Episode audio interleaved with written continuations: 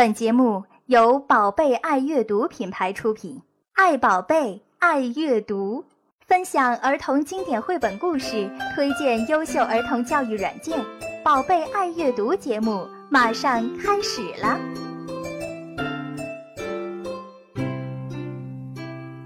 Hello，大家好，各位宝贝爱阅读的听众们，我是芒果的。代班主持 Sky，今天由我和星儿为大家带来最新一期的《宝贝爱阅读》节目。现在隆重介绍我的搭档，我们人见人爱、花见花开的星儿姐姐。Hello，宝贝爱阅读的听众们，我是星儿，大家好。那今天 Sky 哥哥一上场就很激动嘛。一开始节目组就说让我和女主持人搭，结果和芒果搭配了两期，今天总算兑现诺言了，我自然要小嘚瑟一下。芒果哥哥。我们会怀念你的。嗯，在此我们也缅怀一下我们的芒果哥哥。不过呢，我也是非常非常期待能够和 Sky 哥哥配合的，也希望我们今天的第一次的组合能带给节目新的感觉。就是七期都是芒果，大家应该换换口味了啊！期待我们全新的星石组合吧。星石组合 这个词真的是亮了。好，那 Sky 哥哥我们就不自夸了，接下来我们就给大家一起介绍今天的 APP 吧。A P P 小课堂。今天我们为大家准备的是两款幼儿识字软件：嘟嘟的汉字旅行以及汉字王国。这两款软件呢，都来自深圳的墨奇科技公司的英文名叫 More Chinese，可见这家公司的志向不小。公司呢已经发布了五款有关于儿童教育方面的软件。废话不多说，我们进入软件吧。嗯。那我们看看嘟嘟的汉字旅行这款软件，它呢是一部关于汉字还有中国文化的一个创新游戏体验的互动的读物。那英文版呢一推出就获得了苹果美区的官方的推荐，也是获得了非常非常多的热爱中国文化的海外人士的一致好评。嗯，评价还是非常高的。那目前呢这款软件在中国区的定价是十八块人民币。嘟嘟汉字旅行呢，它是用图片的方式讲述熊猫嘟嘟先生的冒冒险之。之旅，在每一个场景中穿插了特定汉字的学习场景，包括山水、田园、传统集市、庭院楼阁、灯会、京剧等等一系列的中国传统元素，呈现出浓浓的中国风的情境，画工精致，将中国古典音乐、书画以及文化融为一体。好，我们进入应用看一看吧。你看，一进入软件，我们就听到了一个非常非常好听的背景音乐。这款背景音乐呢，也特别的具有中国风。就像是置身于古老的中国画卷当中。好，我们进入第一个场景：穿越山与水。嘟嘟先生出门远行，他骑马奔驰在山间。嗯，好，我们来看一下。你看，我们右手轻轻一拉，就进入到了第一个画面，是熊猫嘟嘟骑着马驰骋在一个非常的具有中国风的画面的背景当中。上面呢也有一行汉字，是中国的一首诗。哈，应该说是打油诗吧。马儿前蹄高高举，嘟嘟先生要远行。那我轻轻的又拉这个右侧的画面，就进入到了汉字学习的界面了。那这款学习的界面，我看有一二三三个功能给我们提供。首先来看第一个功能，就是查看汉字的一个正确的书写顺序。之后呢，是可以按照字帖来自己进行书写。那最后呢，系统也会给你打一个分儿。来，Sky 哥哥，我们来书写一下试试，看看我们能得多少分吧。哇，这个还用写吗？啊，五十二分，这个还用写吗？呃，这段掐掉。因为是汉字，你看，你跟那个马的这个字最后一笔的时候是应该从左往右的，你是从右往左的。看来我们的家长朋友也是应该在下面好好的下一番功夫啊！中国的汉字不能丢啊。嗯，天天用电脑，这真是提笔忘字。看来这个不光要对小朋友推荐这款软件，对家长朋友们也是要推推荐这款软件的。嗯，那 Sky 哥哥，嗯，在家的时候，您的儿子喜欢玩这款游戏吗？他玩这个还略嫌有点早。我是看了一下，实际上这款软件更加适合于学前班，比如一还有一年级、二年级的小朋友来来玩。嗯，包括他对其中中国。意蕴的这种了解的话，还是稍大一点的小朋友可能更有效果。界面的左侧呢是标明这个汉字的拼音、发音以及文化的注释。开发团队莫奇呢是希望在应用中为语言和文化找到适合的融合，让用户可以随着情境的推进与变化，逐步体会到文化的乐趣，并且加深对汉字意蕴的理解。嗯，哎，Sky 哥哥，那我想问一下，为什么这个研发团队把这款软件，呃，把这只熊猫叫做嘟嘟呢？之所以把这只熊猫叫名叫嘟嘟，主要是公司在反观中国传统和文化的时候，发现剪纸、古琴、皮影戏等一系列美好的事物正在不知不觉地消失，而渡渡鸟是一种十七世纪就灭绝的巨鸟，他们希望用这种方式谨记渡渡鸟的危机命运。让孩子们更加珍视中国的传统文化。嗯，那这么看来，那莫奇在给熊猫起这个名字的时候，还真的是很有深意的。不过呢，我个人感觉就是这款软件它形式有点大于内容。那不知道有没有什么针对学龄前的孩子更系统的一点识字的软件呢？莫奇软件呢，还有一款就针对学龄前儿童的系统识字软件，叫做汉字王国，副标题叫做米娜和米娅的。识字旅行就是完全针对学龄前学龄前孩子的系统识字软件了。好，这款软件目前下载是免费的，但是里面有内购。我们先进入进入看一看汉字王国这款软件。对，哇，这款软件的整个风格跟刚刚的汉字旅行就完全不一样了。目前呢是开放了玩玩字岛的场景，我们先进去看一下。大咪娅和小咪娜，我们先去旅行吧。好，咪娜和咪娅。大咪娅和小咪娜。好，我们来看看他们的旅行之旅。咪娅和咪娜来到了丸子岛。咪娅吃下了一个丸子，咦，她的身体变得越来越大。咪娜看上去很小。啊，就通过一个一系列生动的故事。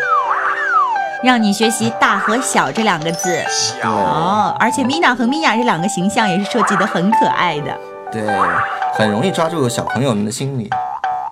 后面还有一系列的小游戏来巩固复习我们所学习的内容。我们先看挖一挖，挖一挖，挖一挖。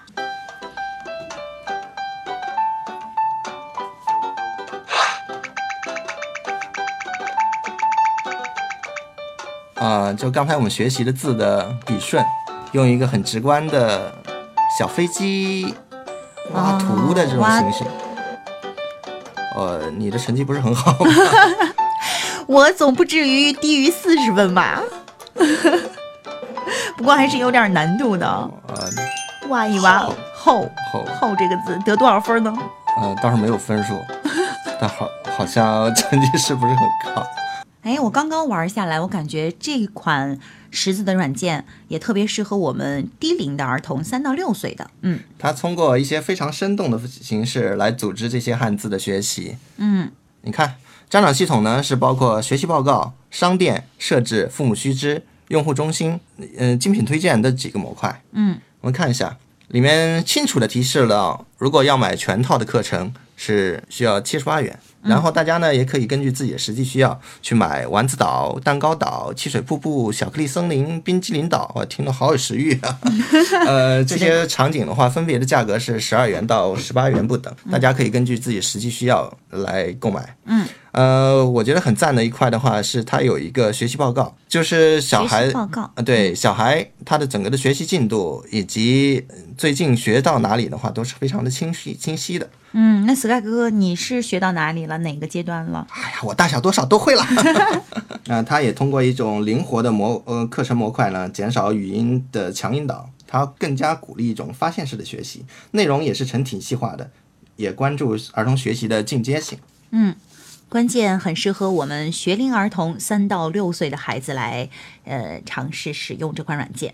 很遗憾的通知大家，下面将由芒果哥哥在我们后期，他也找了一些有关于儿童识字的误区，给介绍给大家。A P P 小课堂。嗨，欢迎回来，这里是宝贝爱阅读，我是芒果。那今天不是我坐班，是欣儿和 Sky。刚才呢，我就不停的打喷嚏，我就觉得吧，我不在的时候，他们俩一定有说我的坏话。好了，废话不多说了，那今天呢，也是由 Sky 和星儿介绍了几款关于幼儿早期识字的这个 APP 的相关的内容。那么，其实关于这个幼儿早期识字啊，很多家长们都会进入一些误区。那在这里呢，王果哥哥也是寻找了一些资料，跟大家分享一下。说到婴幼儿识字呀，很多家长会进入四种误区。首先就是这个。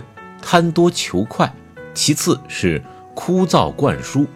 第三点呢，就是把早期识字等同于早期教育这样一个概念。第四点呢，就是把早期识字等同于语言智能发展这样一个概念，其实都是不对的。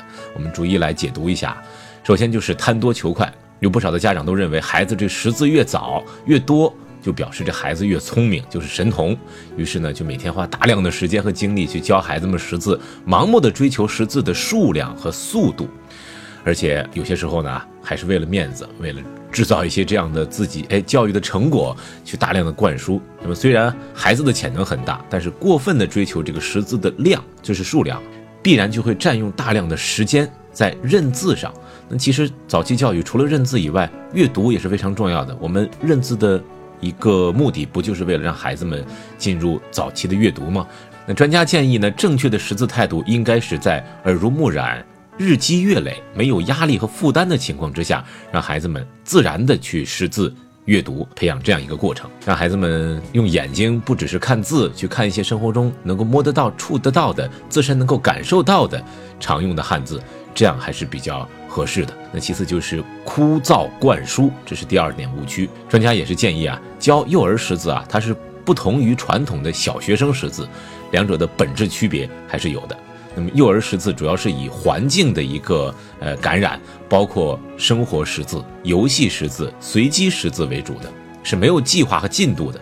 如果真的是要强加一个计划和进度，像上小学那样过早的去剥夺孩子们在这样童真状态下自由的生长，剥夺了孩子们以兴趣为主的这样一个状态，其实并不好。呃，更有家长呢是让孩子们像小学生一样，哎，做好一遍一遍的重复，让孩子们直到认识为止。那么这些也都是填鸭式的灌输的方法，对孩子们来说，在短时间内有一定的成绩，但是从长期的一个培养上面来看，却给孩子们会埋下一个不良的种子。毕竟嘛，教育还是本着兴趣第一为原则的。专家也是建议家长们应该善于去发现和引导孩子们的兴趣。孩子在小的时候，特别是三岁时候的幼儿，他们的探索能力是非常强的，什么都想去尝试。那这样的兴趣呢，也很容易去转移，这样就需要家长进行引导了。引导的过程中呢，也是对孩子们兴趣的一个尊重。那么第三点就是把早期识字等同于早期教育。其实早期识字啊，并不等同于早期教育。早期识字是为了阅读做着准备，而早期识字阅读呢，又是早期教育的一个内容和手段，所以它并不是一个全部，并不是说孩子们很早的时候认识了很多字，就等于进行了一个早期教育，还远远不够。那么根据调查呢，有很多少年大学生退学，其中呢，退学的原因并不是什么智力问题，而是大多出现在性格上。很多早慧儿智力非常出色的，但是性格却没有培养好，比如说会出现孤僻。高傲、自我意识过强、合作意识比较差、无法经历失败这样的问题出现。所以说，这个早期教育啊，心理健康是非常重要的。那除了识字以外，家长们还有很多事情要做。那最后一点呢，就是把早期识字等同于语言智能发展。其实呢，人的语言智能啊是多个方面的，而早期识字阅读并不是早期语言智能发展的全部内容。那么孩子们认识了很多汉字，可以读书看报啦，并不意味着孩子们的语言智能就能够全面的开发出来。早期的识字阅读仅仅是语言智能的一个方面，不能只重其一而忽视了语言智能的其他方面的发展。那么说到这个语言智能发展呢，很多家长都说了，哎，我的宝宝刚刚四岁就认识两千多个汉字，还会背古诗词，多棒啊！确实很棒。那另外一方面呢，这个语言表达能力和背多少诗词并没有太直接的关系。比如说孩子们受了委屈，他能不能用语言表达出自己心里的想法？孩子们想要某样东西，可不可以用语言去组织出来，跟家长进行一个交流？这才是真正语言智能一个非常重要的方面。最后呢，语言智能方面还有一点要说的，就是要让孩子们学会倾听。其实倾听啊，是语言智能的一个非常重要的组成部分。孩子们只会说，不会去听，这个习惯并不好。比如说你在跟孩子交流的时候，也许孩子们能够表达出自己的想法，但是家长们的想法，孩子们未必能够听懂。这样的话，对于将来的一个教育过程中，也会出现很多的问题。好了，盲目扣扣也是通过这样。幼儿早期识字容易出现的四种误区，跟家长们进行一个分享。那把时间交还给欣儿和 Sky 哥哥。